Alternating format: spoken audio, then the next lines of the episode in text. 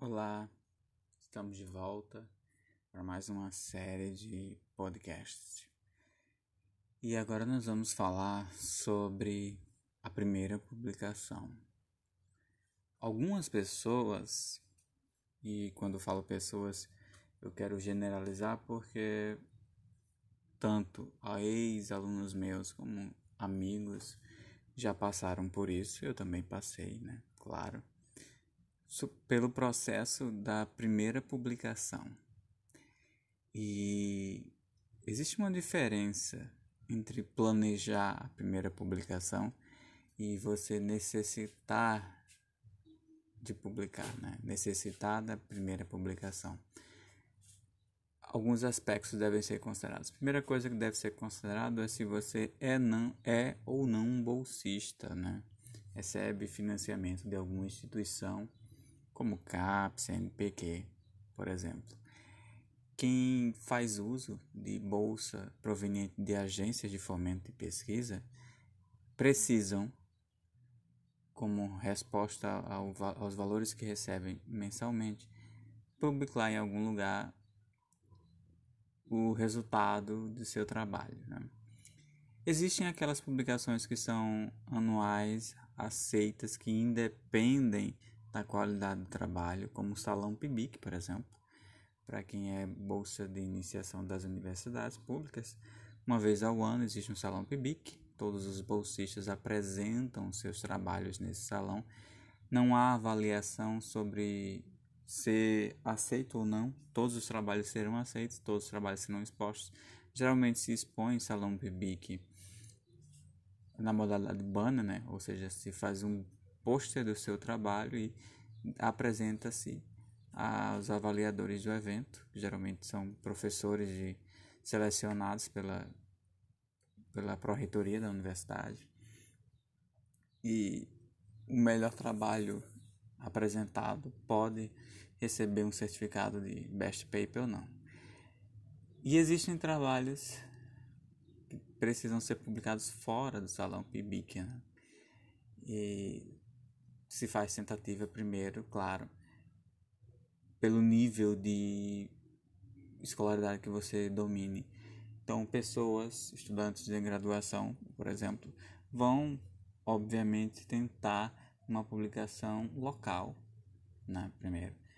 As locais podem ser de eventos da própria universidade, semana científica, por exemplo. E depois para eventos regionais, né? Esses eventos regionais geralmente têm um índice de aceitação muito amplo, ou seja, contando como fator de impacto, o fator de impacto ele é bem reduzido. Para a gente considerar aqui, compreender a diferença de fatores de impacto, o que significa um fator de impacto? Significa que aquele jornal, revista ou artigo, ele foi lido num tempo estimado e nós, nós fazemos estimação de tempo por ano, por biênio, por quinquênio, né? Ah, em cinco anos esse jornal teve 10 mil citações ou 10 mil acessos, 10 mil leituras, então ele recebe uma nota por isso. E quanto maior a nota, mais difícil é ter um trabalho aceito nesse jornal. Então, periódicos como a Nature, por exemplo, tem notas altíssimas, né? Um ponto que passa ali dos 20 mil pontos. Então, o fator de impacto dele é altíssimo, ele vai entrar como qualis A, considerando os conceitos da CAPES, né? E isso se reflete no índice de rejeição alto. Então, quem busca um, uma publicação na Nature sabe que 94, entre 94 e 96% dos artigos submetidos serão rejeitados. Ou seja, um filtro enorme, né, para se escolher só a fina nata dos, dos trabalhos científicos do mundo. Então, se você está na graduação, é difícil pense, focar na Nature, né? Então, não vai fazer isso. Temos que focar em, naquilo que pode ser publicado. Uma dica é começar por banners e abstracts, né? Existem eventos que aceitam apenas banners ou aceitam banners, posts, resumos para trabalhos em andamento ou de graduação. Então, a dica é: se você está na graduação, procure por eventos que aceitem resumos ou banners, posters, né? Porque assim você consegue apresentar seu trabalho sem que isso exija muito de você. Temos que pensar que a publicação científica não é algo natural. Né? Exige um domínio, técnica e revisão de texto que exige tempo. Né? Na em iniciação científica você tem a bolsa ali por um ano, um ano é um período curto para nós termos a, a compreensão do que é o processo científico, pesquisar, documentar resultados e esses resultados serem ou significarem alguma coisa para a comunidade internacional, né? É difícil você imaginar que em um ano, por exemplo, um estudante de graduação desenvolveu uma vacina, a cura de uma doença. É, é, é quase insano isso. Né? As melhores pesquisas do mundo, elas demoram décadas. Elas envolvem coordenação, subcoordenação, investimentos a longo prazo. Então é razoável aceitar que quem faz uso de bolsa são pesquisadores de curto prazo. Então os resultados vão ser ali de básicos, medianos ou dependendo do esforço do aluno, né? E esse esforço está associado também à integração dele com a pesquisa. Assim vejamos, se um aluno trabalhou com moda, vamos citar aqui um exemplo aleatório, moda na graduação. Fez um mestrado sobre moda e está no doutorado trabalhando com moda. Ele tem um know-how, ele tem um background de conhecimento.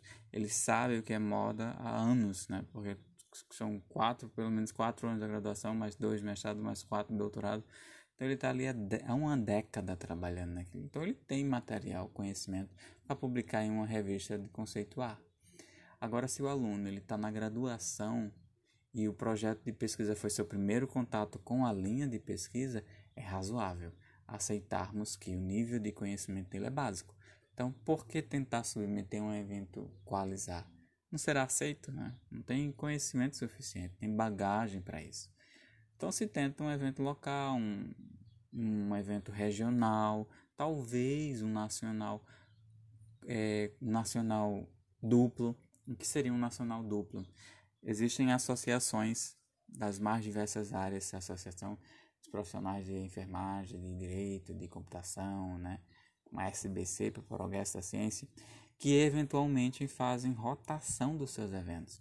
Então pode ocorrer sim de ter um evento é, anual da Sociedade Brasileira de Progresso para a Ciência, junto com um evento local ou regional de alguma universidade aproveitando o espaço, aproveitando os avaliadores, é possível que eu já passei por isso né? na graduação. Eu cheguei a submeter um artigo para um evento da universidade onde eu, era estudante e esse evento estava inserido dentro do de, uma, um evento nacional da, da SBC, que é a Sociedade Brasileira para Progresso da Ciência. Então eu recebi dois certificados, um certificado do evento da universidade e um certificado da SBC.